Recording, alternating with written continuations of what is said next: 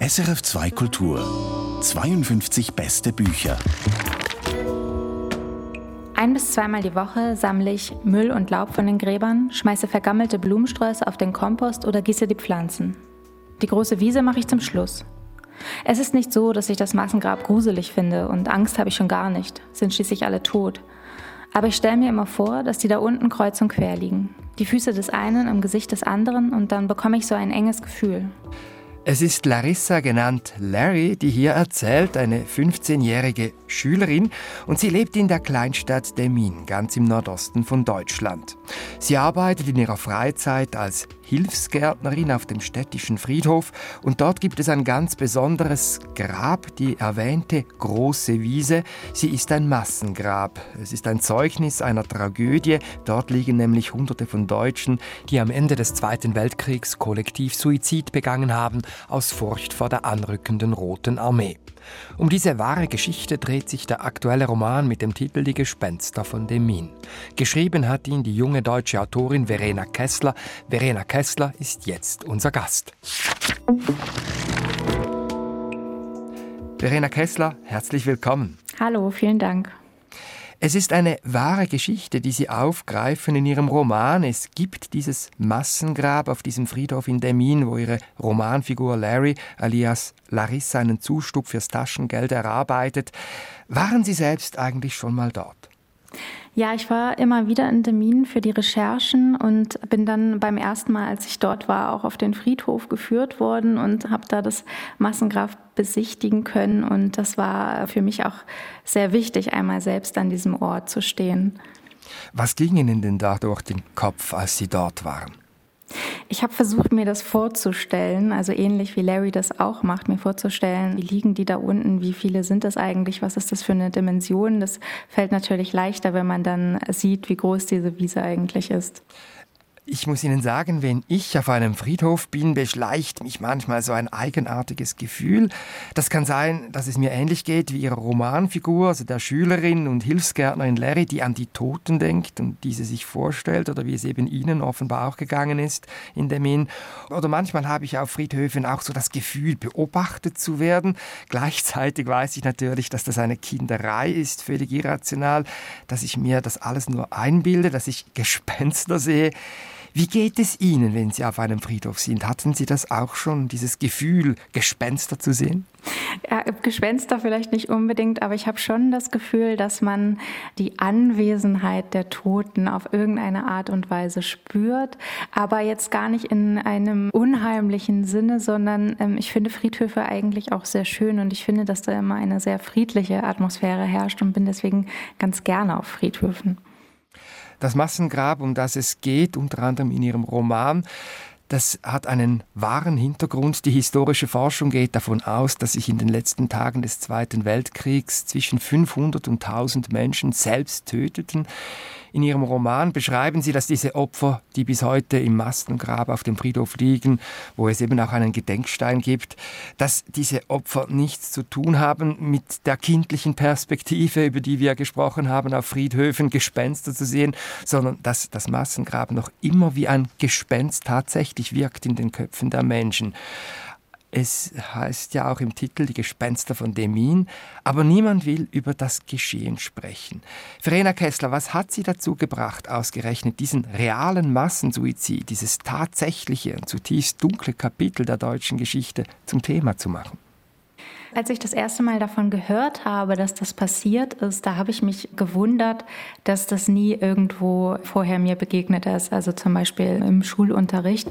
Und dann hat mich das interessiert und ich habe angefangen, mich länger damit zu beschäftigen und hatte dann eben Fragen die ich für mich selber klären wollte. Zum Beispiel die Frage, wie ist es eigentlich in so einer Stadt heute aufzuwachsen als Jugendliche, wo man halt sein Leben gerade erst anfängt und da aber so ein, ein dunkler Schatten aus der Vergangenheit noch drüber liegt.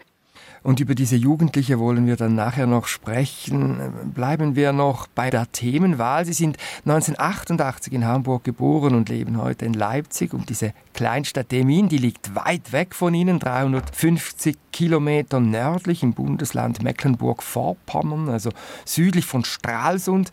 Und dann kommt hinzu, dass der Massensuizid von Demin sich vor langer, langer Zeit, lange vor Ihnen ereignet hat.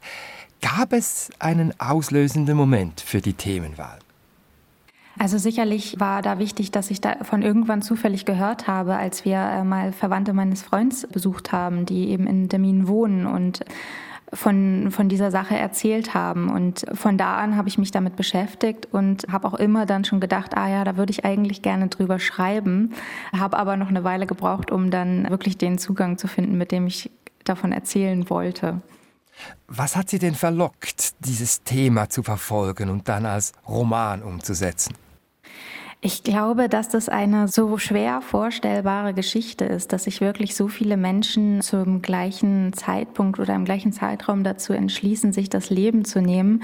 Das wirft so viele Fragen auf. Wie ist es dazu gekommen und ähm, warum haben die keinen anderen Ausweg gesehen? Aber eben auch die Frage, was macht das mit den Menschen heute?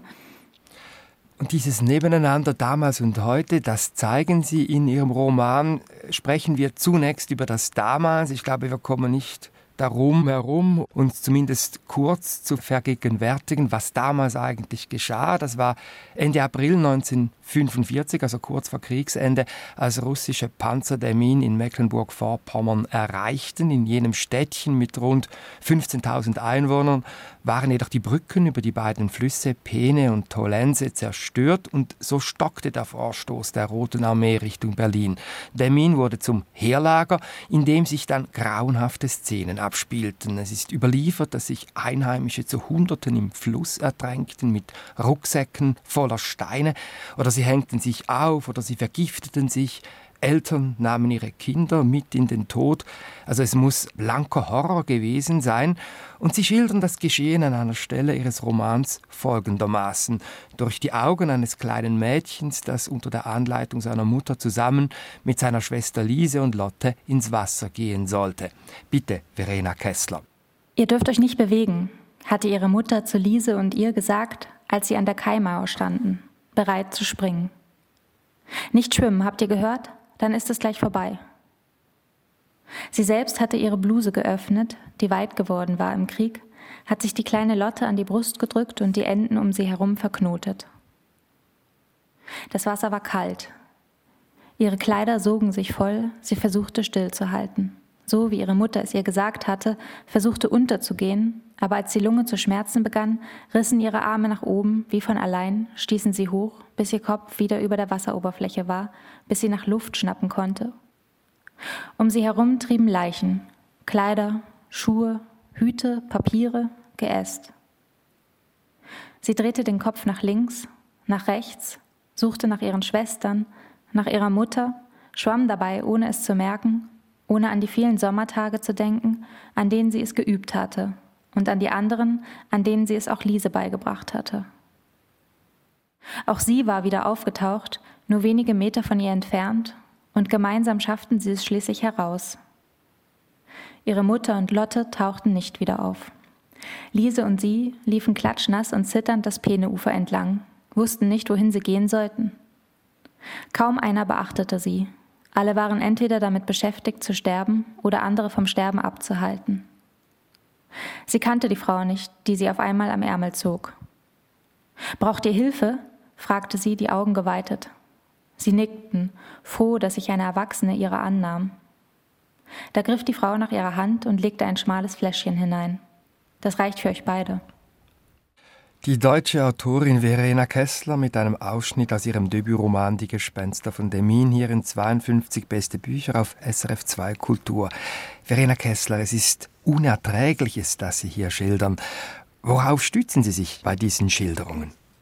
Das sind äh, zum einen schriftliche Zeitzeugenaussagen gewesen, die ich vorliegen hatte. Eine Zeitung aus der Region der Nordkorea hat das mal gesammelt und drei Bände herausgegeben mit Erinnerungen aus der Region. Das war sehr hilfreich für mich.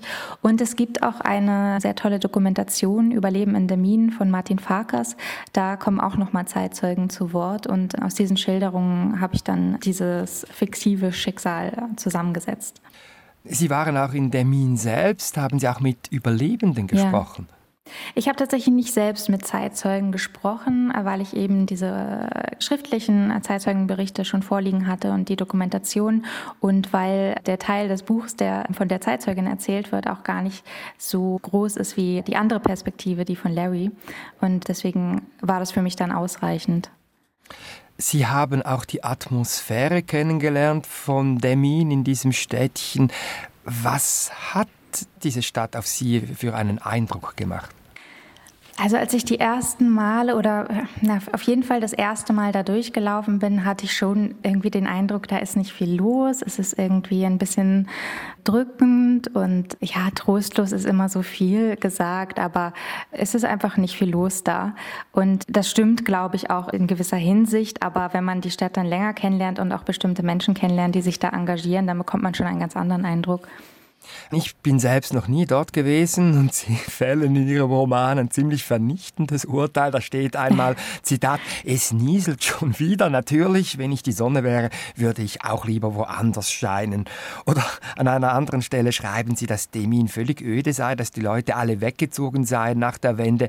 Zitat, weil keiner mehr Geld zum Saufen hatte. Also ich habe mir da auf dem Internet auch Bilder angeschaut dieses Städtchens. Das sieht ja eigentlich ganz nett aus. Rathaus, Gewässer, Häuser, historische Gebäude, ausladende Plätze.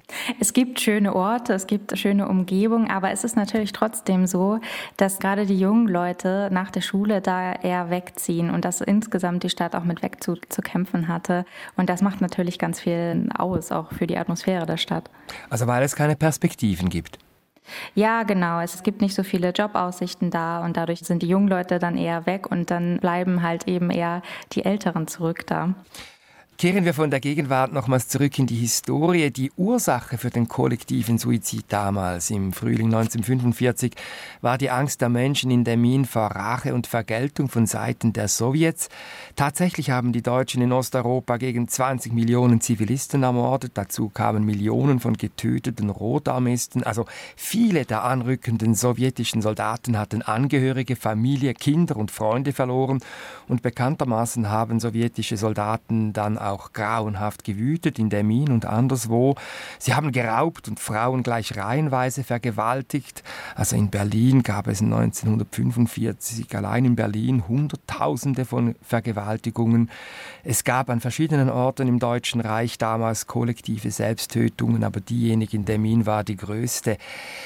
Ich frage mich, wie nähert man sich als junge Autorin, die das selbst ja alles nicht erlebt hat, an diese Zeit an? Durchs Lesen, glaube ich. Also tatsächlich diese Zeitzeugenberichte, das war einfach wichtig für mich, das durch diese Perspektive zu lesen. Und es ist auch interessant, weil viele der Zeitzeugen, die das beschreiben, waren ja damals noch Kinder und beschreiben das deswegen, glaube ich, einfach auch sehr unabhängig von der Politik was aber natürlich gleichzeitig auch eine Gefahr ist, weil Sie haben das jetzt auch äh, schon erwähnt, dass man darf das natürlich auch nicht vergessen, wenn man mit dem Thema sich beschäftigt, dass es einfach ganz schwer ist, hier Täter und Opfer auseinanderzuhalten. Wie hat denn Sie persönlich das verändert, sich mit diesem Grauen so intensiv auseinanderzusetzen? Ich weiß nicht, ob es mich persönlich verändert hat. Das würde ich nicht so sagen. Ich glaube eher, dass es mich ähm, dass es mich einfach in dieser Frage ein bisschen weitergebracht hat, ohne jetzt zu sagen, ich habe das jetzt abschließend für mich geklärt oder so. Aber für mich persönlich ist es hilfreich, wenn ich eine Sache nicht verstehe, dann darüber zu schreiben. Sie schildern ja auch die Sprachlosigkeit in Demin, diesem Horror gegenüber. Wie schafften Sie es denn, eine Sprache zu finden dafür? Ja, ich hatte tatsächlich lange Zeit nicht das Gefühl, eine Sprache finden zu können und habe das Thema deswegen vor mir hergeschoben. Und dann irgendwann habe ich Larry als Figur gefunden und habe so die ersten paar Seiten mit ihr geschrieben und dachte dann, dass ich so gerne erzählen würde, weil sie es leicht erzählen kann, weil sie eben noch jung ist, weil sie ein bisschen naiver auf die Sache blicken kann und ich so von diesem schweren Thema erzählen kann, ohne dass es die ganze Zeit so schwer ist. Und da sind wir bereits bei der Konstruktion Ihres Romans, Verena Kessler. Sie haben eine, wie ich finde, sehr bemerkenswerte Methode gewählt, um diesen schweren historischen Stoff zu erzählen. Und zwar stellen Sie die Frage eigentlich ins Zentrum, wie gehen junge Menschen heute in Demin mit dem Geschehen von damals um? Haben Sie denn in Demin bei Ihrer Recherche auch mit Jugendlichen gesprochen? Ja, das habe ich gemacht. Das hat mich natürlich besonders interessiert, was dieses Thema mit denen macht und ob die das überhaupt selbst auch beschäftigt noch. Und ich habe da vor allem Zeit mit einer jungen Frau verbracht, die war zu dem Zeitpunkt 18, aber ist halt ähm, ihr Leben lang in Termin aufgewachsen und hat mich auch durch die Stadt geführt und mir ihre Sicht so auf die Sache erzählt und zum Beispiel auch, also ich habe ihr mal die Frage gestellt, wann hat sie eigentlich davon gehört? Aber natürlich gab es für sie jetzt nicht so wie für mich einen Moment, wo ihr das erzählt wurde oder so, sondern sie meinte, naja, das, ich wohne hier halt, das ist einfach Teil der Geschichte. Ich wusste das schon immer. Das fand ich ganz interessant und trotzdem kann es für sie natürlich nicht dauerhaft Thema sein, sondern es läuft eher nebenher. Also wie sprechen denn junge Menschen in Termin heute über das Geschehen? Ich glaube nicht, dass man das jetzt so allgemein sagen kann. Junge Menschen sprechen alle so über das Geschehen, aber ich glaube, einige interessiert das sehr und die beschäftigen sich auch intensiv damit und setzen sich zum Beispiel auch dafür ein, dass es Gegenprotest gibt, wenn am 8. Mai Rechtsextreme versuchen, das Thema für sich zu instrumentalisieren und durch die Stadt ziehen und da einen sogenannten Trauermarsch abhalten. Und dann gibt es aber auch andere äh, Jugendliche, die sagen, ich möchte damit überhaupt nichts zu tun haben. Ich war da noch nicht geboren, ich habe anderes im Kopf. Sie lassen Ihren Roman eben nicht 1945 spielen, sondern im Hier und Jetzt in der Gegenwart. Und die Vergangenheit der Schrecken von damals taucht in Rückblenden auf, so wie wir es vorhin in der kurzen Lesung von Ihnen gehört haben. Im Zentrum steht die bereits erwähnte Teenagerin Larry, eine fiktive Figur, die in ihrer Freizeit etwas Taschengeld verdient als Hilfskraft auf dem Friedhof und da eben auch auf dem Massengrab Laub und Unrat wegräumt. Was bot es denn für Sie als Autorin für einen Vorteil, eben keinen klassischen historischen Roman zu schreiben? Also man hätte sich ja vorstellen können, dass Sie einfach über damals schreiben, sondern dass Sie eben eine Teenagerfigur aus dem Jahr 2020 ins Zentrum stellen. Ich glaube, ich hätte das gar nicht so gut gekonnt, einen historischen Roman zu schreiben, mich die ganze Zeit in diese Zeit hineinzuversetzen. Und es hat mich auch nicht so daran interessiert. Ich habe eben von Anfang an das aus der heutigen Perspektive erzählen wollen. Und dafür braucht es eben jemanden, der im Heute lebt. Und ich fand es schön, das von einer noch so jungen Figur zu erzählen, weil die eben noch einen ganz unschuldigen Blick auf das Geschehen hat und da anders drüber sprechen kann als jemand, der sich vielleicht schon intensiver Gedanken gemacht hat. Also wenn sie sich eben zum Beispiel die Frage stellt, wie liegen die da eigentlich unten drin, dann ist das so eine erste Frage, die aufploppt und ich fand, das kann man am besten mit einer noch so jungen Figur erzählen. Was gewinnen Sie denn durch diese Perspektive, dass Sie eben von heute aus erzählen und nicht aus der Zeit selbst heraus? Ja, also dass ich eben auch davon erzählen kann, wie sich der Krieg und alles, was damals passiert ist, wie sich das aufs Heute noch auswirkt. Also, dass es eben nicht einfach nur Vergangenheit ist und vorbei, sondern dass das bis heute die Menschen beschäftigt. Das kann ich natürlich nur erzählen, wenn ich auch von einer Figur erzähle, die heute lebt. Und das sind dann eben die Gespenster in den Köpfen der Menschen, wie der Titel des Romans zeigt. Jetzt sprechen wir über diese Teenager-Figur, über Larry, die ist voll in der Pubertät. Sie benimmt sich da recht ruppig, ja, gibt sich hart im Nehmen und sie hat da auch einen ziemlich aus ausgefallenen Berufswunsch. Sie will Kriegsreporterin werden und trainiert da körperlich hart, um die mit diesem Job verbundenen Strapazen dereinst aushalten zu können.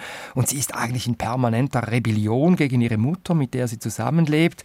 Der leibliche Vater ist schon lange weg und jetzt hat die Mutter einen neuen Freund mit Namen Benno und der zieht in die Wohnung ein und das passt dieser Larry überhaupt nicht. Da gibt es auch einige Situationskomik, wie zum Beispiel im folgenden Ausschnitt, den Sie uns bitte kurz vorstellen vorlesen. Das Bad ist besetzt. Ich muss dringend auf Klo, aber jemand duscht und dieser jemand ist nicht meine Mutter. Die steht in der Küche und rührt zufrieden summend in einem Topf. Es riecht angebrannt. Ich klopfe gegen die Badezimmertür. Dauert das noch lange? Statt einer Antwort höre ich ein lautes, ausgedehntes Schnauben, fast ein Tröten. Der Typ rotzt in unsere Dusche. In meinem Kopf sehe ich den gelben Glibber am Haarsieb hängen bleiben.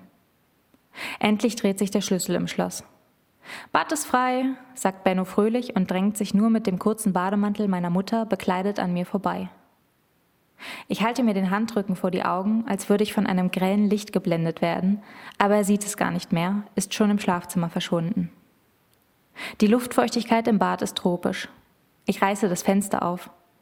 Auf dem Badewannenrand steht eine neue Shampooflasche. Natürliche Pflege mit Kamilleextrakt für empfindliche Kopfhaut. Born to be Wild. Also die Teenagerin reibt sich am neuen Freund der Mutter, der in die Dusche rotzt und das Bad belegt. Im Roman Die Gespenster von Demin von Verena Kessler. Frau Kessler, diese Larry, was ist das für Sie für ein Typ? Larry ist eine ganz eigensinnige Person, die ihre ganz eigenen Vorstellungen vom Leben hat. Sie hat diesen Berufswunsch, sie will Kriegsreporterin werden und hat auch davon eigene Vorstellungen, was man dafür wohl können muss, härtet sich dadurch ab und das ist so insgesamt ihre Mission, hart zu werden und sozusagen unangreifbar. Also diese Härte, die spielt ja eine große Rolle in ihrem Roman. Und ich hatte auch den Eindruck, dass in der Seele dieser jungen Frau einiges verhärtet ist. Wie sehen Sie das? Ja, sie ist so ein bisschen einsam vielleicht. Also sie hat nicht so richtig jemanden, mit dem sie über die Dinge sprechen kann, die sie so beschäftigen. Und deswegen ist sie da sicherlich auch hart und verdrängt die Dinge eher oder macht sie mit sich selber aus. Sie zeigen diese Härte mit literarischen Mitteln auf verschiedene Weise. Eben, also sie ist aufsässig, sie will Kriegsreporterin werden. Oder einmal erzählen sie, wie Larry auf einem zugefrorenen Gewässer bei Demin einbricht und um ein Haar im eisig kalten Wasser ertrinkt. Es ist natürlich auch eine Andeutung an die Vergangenheit, wo viele ertrunken sind. Und das geschieht übrigens bei einer Aktion, als sie einen Schwan retten will, der auf dem Gewässer festgefroren ist. Auch das ist voll Metaphorik. Es ist ausgerechnet ein Schwan, der da in Not geraten ist. Und der Schwan lässt sich lesen als Symbol für die Transformation, für die Veränderung. Und mit der scheint es bei Larry eher zu klemmen. Ich frage mich, was ist mit dieser Frau los? Hat das zu tun mit den Geschehnissen vor 75 Jahren, als diese Teenagerin ja gar noch nicht auf der Welt war?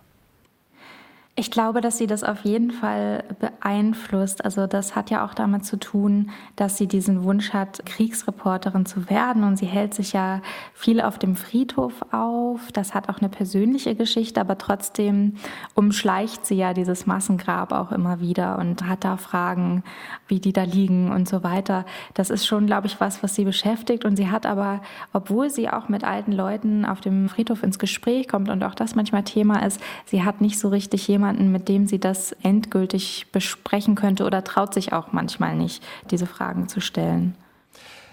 Leidet denn Larry, die Nachgeborene, noch immer unter dem Trauma, das, sagen wir einmal, ihre Großelterngeneration in Demin erlebt hat? Bei Larry ist es so, dass sie nicht, ähm, sie hat nicht direkt jemanden in der Familie, der das miterlebt hat. Deswegen ist es nicht so ein direkt übertragenes Trauma in ihrer Familie. Da spielt eher noch ein anderes Unglück eine Rolle. Aber ich glaube trotzdem, dass wenn so eine Atmosphäre in der Stadt herrscht und wenn es dieses Thema gibt, was immer ein bisschen schwierig ist, wenn darüber gesprochen wird, ich glaube schon, dass das jeden jungen Menschen, der da aufwächst, dann schon auch auf irgendeine Weise beschäftigt und betrifft.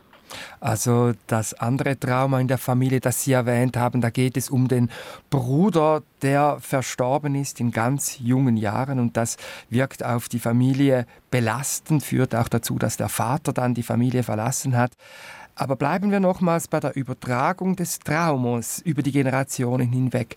Wie kann es denn sein, dass das, was die Großeltern erlebt haben, über die Eltern bis zu den Enkeln gelangt? Da gibt es verschiedene Theorien und wissenschaftliche Ansätze. Wenn man das so ganz einfach herunterbricht, ist es, glaube ich, so, dass wenn über so ein Trauma nicht gesprochen wird und das eine Generation beschäftigt, dann bekommt die nächste Generation das auf jeden Fall mit, dass da etwas ist, was jemanden belastet in der Familie und was nicht besprochen wird. Und so wird es dann auch auf die nächsten Generationen übertragen. Sie haben es gesagt, in Larrys Familie gibt es keinen unmittelbaren Kontakt zu den Geschehnissen am Ende des Zweiten Weltkriegs. Der Schrecken von damals ist in ihrem Roman durch eine zweite wichtige Frauenfigur verkörpert, durch Frau Dolberg. Sie ist die Nachbarin von Larry. Sie hat damals als kleines Mädchen den Massensuizid erlebt. Ihre Mutter ertränkte sich und wollte sie, die kleine Tochter, damals in den Tod mitnehmen, aber sie hat überlebt. Und die Erinnerungen an diesen Schrecken haben das Leben der Frau Dolberg ein Leben lang belastet. Jetzt, wo sie hoch betagt ist, steht der Umzug ins Altersheim an und sie muss ihren Hausrat in Kisten verpacken, wie sie dies im folgenden Ausschnitt beschreiben. Bitte, Verena Kessler. Auf dem Küchentisch stapelt sich das gute Geschirrservice. Große Teller, kleine Teller, Suppenteller, Tassen, Untertassen, eine Kaffeekanne, zwei Servierplatten, und die Sauciere mit dem angesplitterten Henkel. Jedes Stück wird sie einzeln in Zeitungspapier wickeln müssen. Schon in der Sekunde, bevor es passiert, merkt sie es. Ein schummriges Gefühl macht sich in ihr breit. So war es auch die letzten Male. Dann knicken sie einfach wieder ein, ihre Knie. Sie stützt sich mit der einen Hand auf der Spüle ab, greift mit der anderen zum Tisch, bekommt aber nur die Wachsdecke zu fassen. Mit einem lauten Scheppern geht ein Stapel Teller zu Bruch. Ihre Knie zittern noch, als sie sich auf den Stuhl setzt. Sie versucht ihren Atem zu beruhigen, aber es fällt ihr schwer. Beim Anblick der Scherben bleibt ihr die Luft weg. Ihre Mutter liebte dieses Service. Wann immer sich die Gelegenheit bot, etwas zu einem besonderen Anlass zu erklären, holte sie es hervor. Das letzte Mal stand es am 20. April 1945 auf der Kaffeetafel. Hitlers Geburtstag. Über dem Tisch hing sein Bild.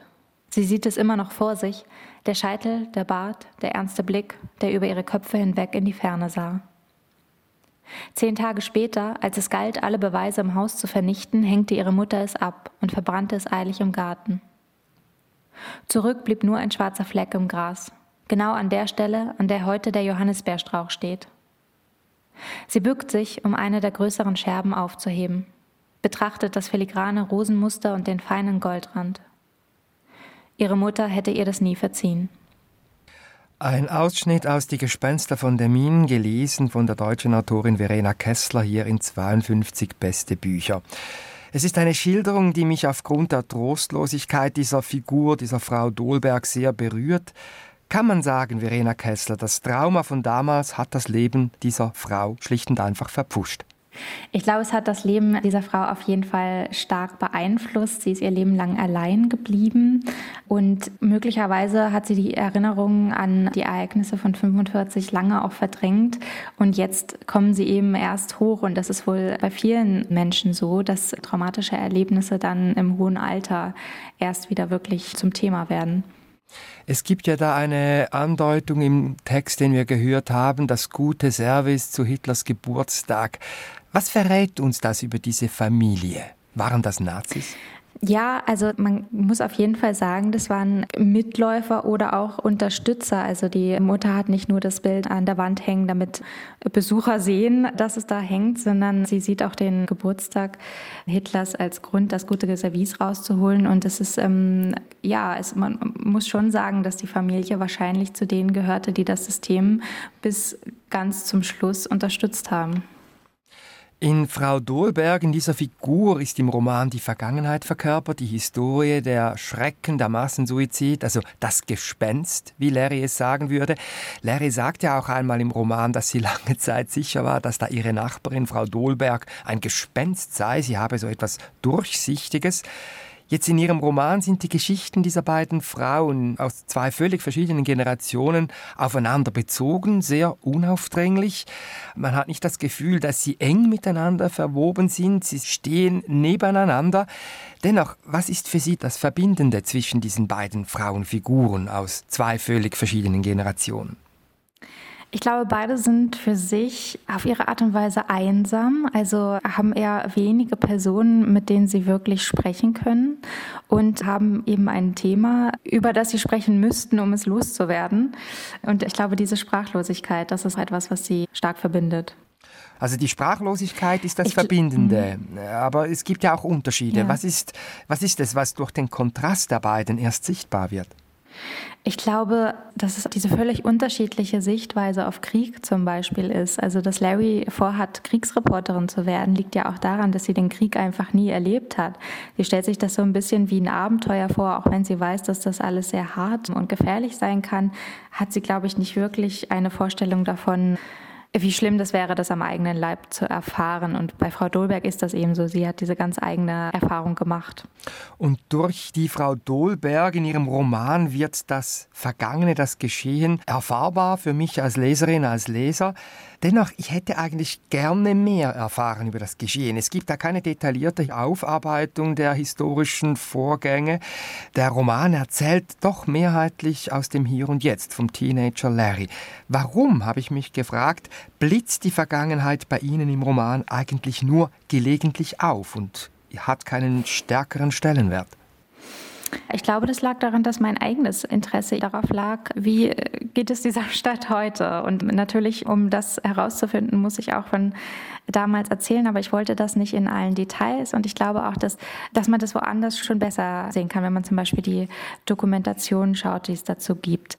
Spielten denn auch Zweifel bei Ihnen vielleicht eine Rolle? Frage ich mich, diesem Geschehen als Nachgeborene, die eben glücklicherweise in einer ganz anderen Welt aufwachsen durfte, nicht gerecht werden zu können? Ja, vielleicht auch. Also äh, es war auch schwieriger für mich, diese zweite Stimme zu finden. Und ich habe da ganz oft auch was dran verändert und andere Formen gefunden. Also eine erste Idee war zum Beispiel ganz viele Zeitzeugen in dem Sinne oder Figuren, die als Zeitzeugen sein könnten, zu Wort kommen zu lassen. Aber ich hatte auch das Gefühl, dass das jetzt nicht meins ist. Also dass ich mir das nicht so einfach nehmen will. Und deswegen habe ich versucht, das dann doch auf eine Figur zu konzentrieren. Auf jeden Fall lässt sich Ihr Roman lesen über ein noch wenig aufgearbeitetes Kapitel der Historie. Er ist aber auch ein Generationenroman, eben weil er von zwei Frauen aus verschiedenen Generationen erzählt. Und darüber möchte ich jetzt mit Ihnen noch kurz sprechen. Er ist eben auch stark ein Entwicklungsroman, ein Coming-of-Age-Roman. Der pubertierenden Larry gelingt es nämlich, sich aus den Fesseln der Vergangenheit zu befreien, die Sprachlosigkeit zu überwinden und das aus eigener Kraft. Sie durchläuft einen Erkenntnis- und Erfahrungsprozess, der es ihr erlaubt, die irritierenden Gespenster der Vergangenheit hinter sich zu lassen lassen und sich parallel dazu auch mit ihrer komplizierten Familienkonstellation zu arrangieren, also mit der alleinerziehenden Mutter, mit dem Freund, der da einzieht, mit dem abwesenden Vater. Was ist für Sie das Verbindende zwischen der Coming-of-Age-Geschichte, die Sie ja besonders interessiert hat, mit der Überwindung des Traumas von Demin? Larry überwindet ja ihre eigenen Probleme, ihre eigene Sprachlosigkeit dadurch, dass sie am Ende doch einen Weg findet, ihre Fragen zu stellen und auch den Mut findet, zum Beispiel mit ihrer Mutter das Gespräch zu suchen. Und ich glaube, das ist auch etwas, was jetzt für das Trauma der Mins gilt, dass das ein Weg ist, vielleicht da herauszufinden oder das zumindest anzugehen, dass darüber gesprochen wird. Und das ist auch etwas, was jetzt seit mehreren Jahren auch schon auf ganz verschiedene Art und Weisen in der Stadt passiert. Der Roman nimmt also im hinteren Teil für Larry eine positive Wendung. Und jetzt ohne zu viel zu verraten, was ist es denn im Kern, was denken Sie, was Larry eben schafft, was Frau Dolberg nicht gelingt? Also sie schafft zum einen ihre eigenen Strategie der Verdrängung und Ablenkung zu erkennen. Und das ist es, glaube ich, was für sie dann den Ausschlag gibt, warum sie sich dann eben doch traut, diese Gespenster anzusprechen und zu besprechen. Und ähm, bei Frau Dolberg ist es irgendwie schon zu spät dafür oder sie hat auch nicht mehr die Personen in ihrem Leben, sie ist ja eben schon sehr alt, mit denen sie darüber sprechen könnte. Und so geht es für sie dann eben anders aus. Und sie hat natürlich das Trauma tatsächlich am eigenen Leib erfahren und es sitzt mhm. vermutlich zu tief, als dass sie es jetzt im hohen Alter noch überwinden könnte. So habe ich ihren Roman gelesen. Larry auf jeden Fall findet einen Weg und kehren wir jetzt zum Schluss von der fiktiven Welt des Romans nochmals zurück zur Realität. Und ich muss Ihnen sagen, Sie haben das auch schon angetönt am Anfang. Beim Lesen war ich, wie Sie, vor der Niederschrift des Romans erstaunt, dass ich bisher von diesem Massensuizid noch nie etwas gehört habe. Ist das in Deutschland anders? Also wie bekannt ist diese Tragödie eigentlich? Die ist nicht so bekannt. Also ich hatte das immer wieder, während ich daran geschrieben habe, wenn ich mich mit Leuten unterhalten habe, was ich da eigentlich für ein Buch schreibe und davon erzählt habe, habe ich wirklich meistens als Antwort bekommen, aha, davon habe ich noch nie gehört. Und das hat mich schon irgendwie gewundert. Auf der anderen Seite kann ich auch verstehen, dass das nicht immer wieder besprochen wird. Aber eigentlich ist es schon unglaublich, weil man stelle sich vor, was da geschehen ist. Und die Frankfurt Allgemeine Zeitung schrieb in diesem Zusammenhang, dass ihr Roman von der drückenden Stille zwischen den Generationen erzähle. Also eben, man, man will gar nicht so richtig drüber reden. Ist denn Demin eines der letzten, würden Sie das so sehen, eines der letzten, ja doch verdrängten Kapitel der deutschen Geschichte im Zweiten Weltkrieg? Ja, was aber eben auch daran liegt, dass es so schwierig ist, darüber zu sprechen, weil man nicht so einfach bleiben kann. Man kann nicht einfach sagen, ah, wir haben hier eine große Menge an Opfern, das müssten wir jetzt mal betrauern. So einfach kann man sich's nicht machen. Es ist ganz schwierig, da Täter und Opfer auseinanderzuhalten und man kann eben nicht einfach ausblenden, dass Deutschland den Krieg angefangen hat und dass das auch eine direkte Folge davon war, was in der Minen passiert ist. Und das kann man nicht ausblenden. Das macht es schwierig. Man kann es nicht verleugnen, so wie die, das von rechter Seite getan wird. Und ich glaube, dadurch ist das so eine komplizierte Gefühlslage, dass das vielleicht häufig einfach versucht wird, beiseite zu schieben. Es ist ja nicht so, dass Sie da eine völlig neue Geschichte ausgegraben haben. Es gibt ja, und das haben Sie ja im Vorfeld des Romans offenbar auch konsultiert, eine ganze Reihe von historischen Untersuchungen zum Geschehen. Medienberichte gibt es auch, Dokumentarfilme sogar. Und dennoch hat sich dieser Massensuizid offenbar nicht im kollektiven Bewusstsein festgesetzt obwohl Deutschland bekanntlich unglaublich viel unternommen hat, um seine Geschichte, seine Verbrechen auch im Zweiten Weltkrieg aufzuarbeiten. In Bezug auf Termin aber offenbar nicht. Und Sie haben da was Spannendes gesagt. Hat dieses Tabu auch damit zu tun, dass es eben Deutsche waren, die zu Opfer wurden? Also Vertreterinnen und Vertreter der sogenannten Täternation?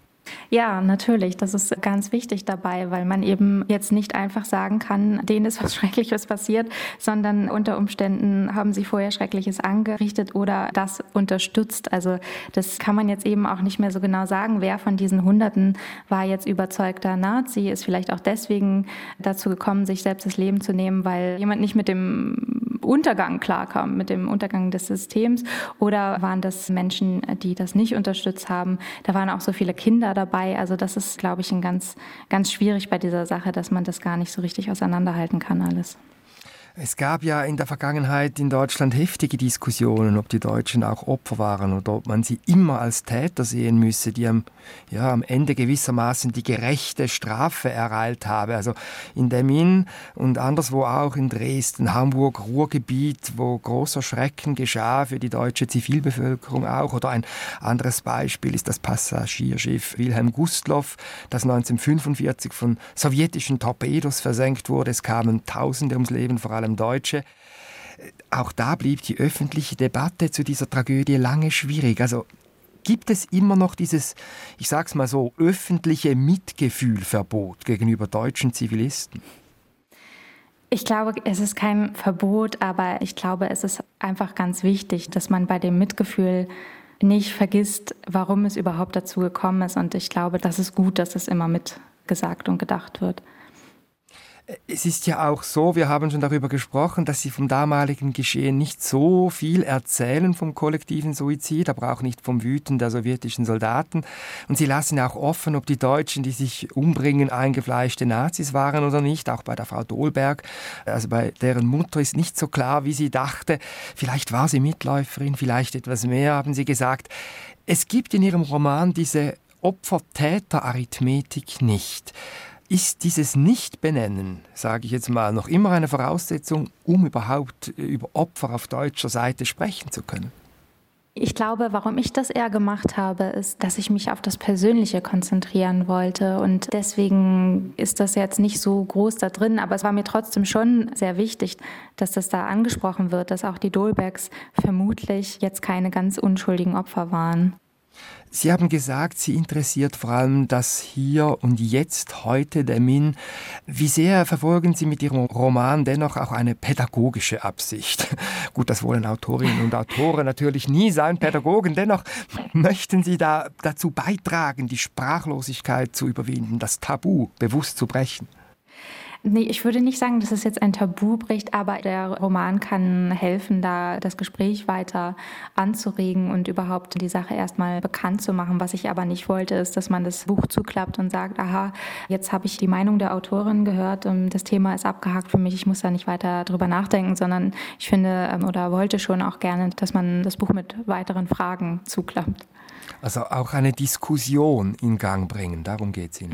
Mhm. Und wie sehr das Geschehen von damals eben offenbar noch immer nicht verarbeitet ist, zeigt sich unter anderem auch daran, das haben Sie vorhin erwähnt und da möchte ich noch kurz darauf zurückkommen, dass es jährlich am 8. Mai, also am Jahrestag des Kriegsendes, in Demin Auseinandersetzungen gibt. Also es gibt Fackelumzüge von Rechtsextremen, habe ich gelesen, und dann Gegendemos eines Aktionsbündnisses aus Parteien, Vereinen, Gewerkschaften.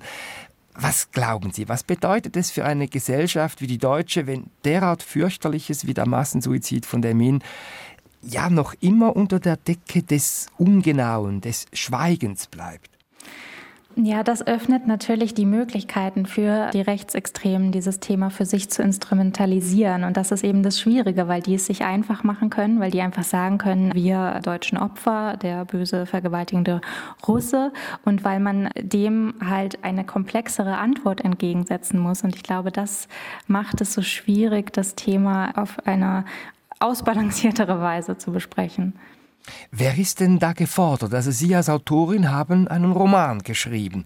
Wer müsste da sonst ja. noch aktiv werden, um eben eine Diskussion über dieses Nebeneinander, nämlich dass man Opfer und Täter war, gleichzeitig in Gang zu bringen? Ich glaube, dass es da niemanden Bestimmtes gibt, sondern dass es wichtig ist, dass das von ganz vielen verschiedenen Seiten besprochen wird. Und das ist schon auch etwas, was in Demin passiert. Da gibt es verschiedene Vereine und Organisationen, die sich damit beschäftigen und verschiedene Aktionen auch. Und ich glaube, das ist wichtig, dass es einfach fortgesetzt wird. Ja, in diesem Zusammenhang habe ich gelesen, haben Menschen in der Mine kürzlich ein riesiges Tuch genäht, bestehend aus vielen quadratischen Teilen mit unterschiedlichen Kreuzen drauf, um an die Opfer von damals zu erinnern. Das wurde dann aufgehängt. Was bringen Anstrengungen wie diese? Ich glaube, auch das führt dazu, das Thema weiter im Gespräch zu behalten. Und für manche Menschen ist es eine Aktion, die ihnen hilft, sich damit auseinanderzusetzen. Es gibt sicherlich auch Menschen, für die das nicht das richtige Mittel ist. Aber ähm, das ist das, was ich meine. Ich glaube, es ist gut, wenn es einfach möglichst viele verschiedene Herangehensweisen dabei gibt. Sie haben sich intensiv mit Termin auseinandergesetzt, mit Termin heute, aber auch mit der Historie. Zum Schluss, was wünschen Sie sich für das Kleinstädtchen? Ich wünsche mir, dass diese Auseinandersetzung fortgesetzt wird. Ich weiß aber auch, dass es einige der Miner gibt, die sagen, ach, wir werden immer nur auf dieses Thema angesprochen und das wäre schön, wenn der Min davon auch dann irgendwann ein bisschen wegkommen könnte. Verena Kessler, danke für das Gespräch. Ich danke Ihnen. Verena Kessler war unser Gast mit ihrem Roman Die Gespenster von Demin, erschienen im Verlag Hanser Berlin. 52 beste Bücher. Podcast mit Felix Münger.